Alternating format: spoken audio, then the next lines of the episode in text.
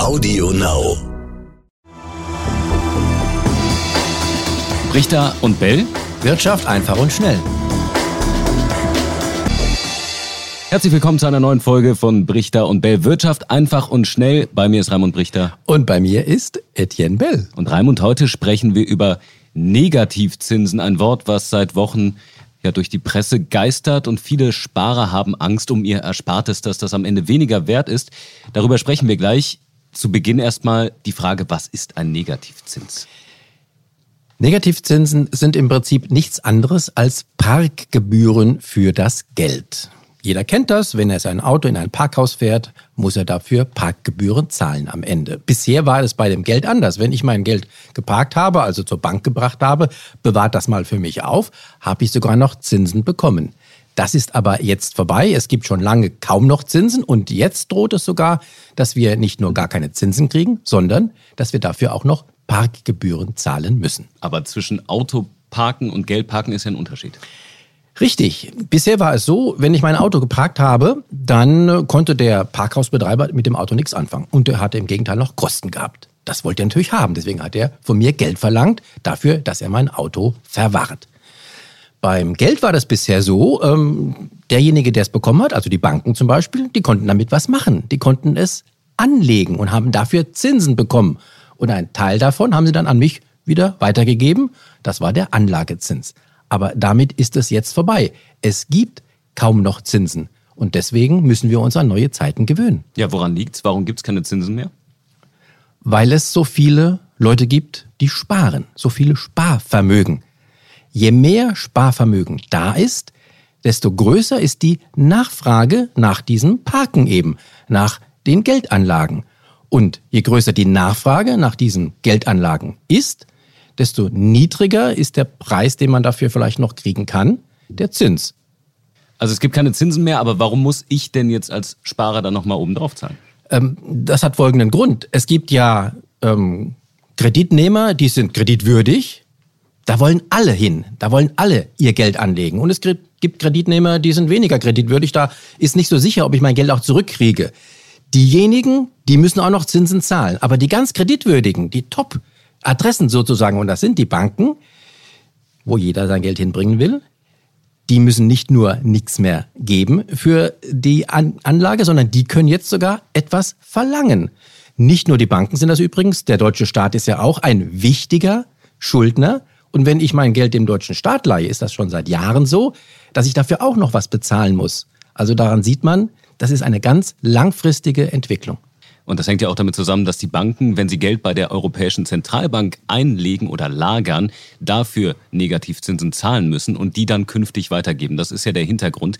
Lass uns darüber sprechen. Woran liegt das, dass die Banken dort Negativzinsen zahlen? Das ist eine ganz spezielle Bank, bei der eben die Banken ihr Geld anlegen. Das ist die Zentralbank. Die Tendenz dort ist die gleiche, wie wir es alle auch bei unseren Banken kennen. Die Zinsen sind in den letzten Jahrzehnten sukzessive gefallen und bei der Zentralbank sind sie jetzt eben schon als erstes im negativen Bereich. Das heißt, die Banken zahlen, wenn sie bei der Zentralbank Geld parken, schon seit längerem eine Parkgebühr. Aber im Prinzip ist das das Gleiche, äh, was uns auch möglicherweise bei unseren Banken droht.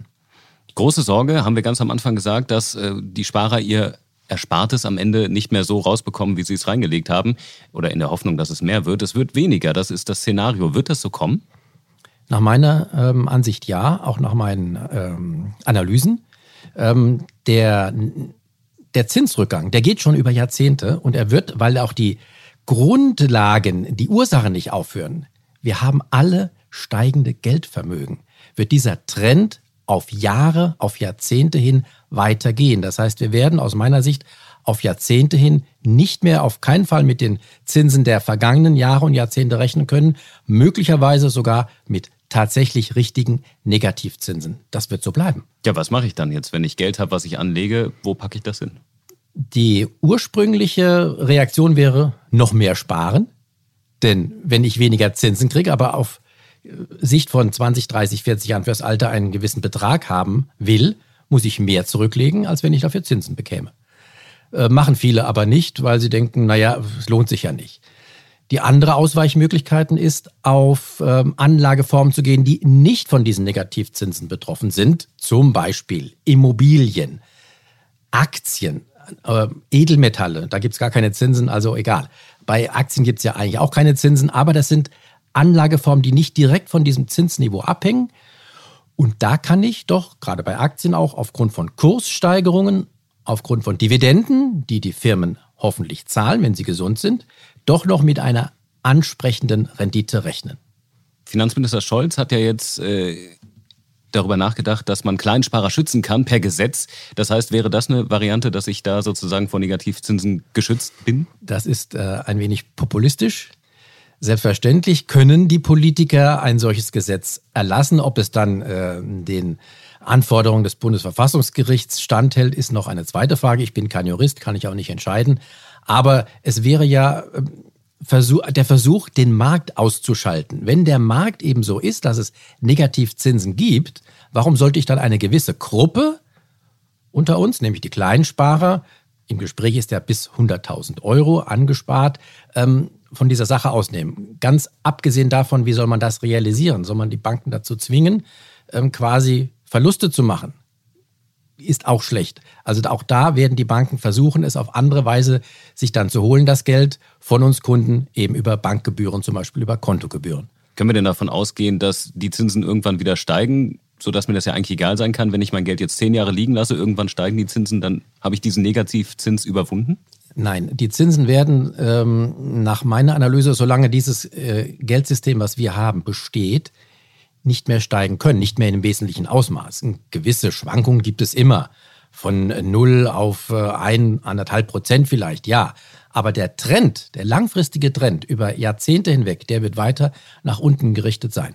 Jetzt gibt es ja noch einen Aspekt, der positiv sein könnte für alle, die bauen wollen, äh, die sogenannten äh, Negativkredite aufgrund dieses Negativzinses. Also das heißt, ich leihe mir Geld, was am Ende dann ähm, dazu führt, dass ich weniger zurückzahlen muss vom Kredit.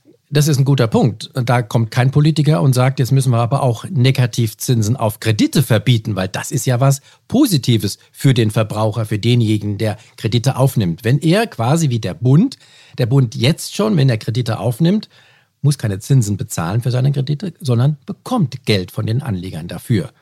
Das wäre ja nicht mehr als recht und billig, wenn auch ein Bauherr künftig, wenn er ein Häusle bauen will für seinen Kredit, keine Zinsen bezahlen muss, sondern dann 0,x Prozentpunkt vielleicht zurückbekommt. Und das kann durchaus passieren. Ist in Ausnahmefällen schon in anderen Ländern auch geschehen. Also Raman, wie geht es ja jetzt konkret weiter? Ab wann könnte es sein, dass tatsächlich alle von diesem Negativzins betroffen sind? Äh, nächste Woche 4.35 Uhr. Nein.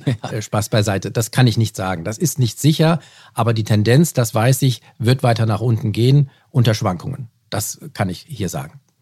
Dann sage ich herzlichen Dank für den Moment. So viel zum Thema Negativzins. Äh, wenn ihr da draußen Fragen habt, gerne schreiben per E-Mail brichter und bell.n-tv.de. Wir freuen uns auf eure Anregungen und Fragen. Brichter und Bell. Wirtschaft einfach und schnell.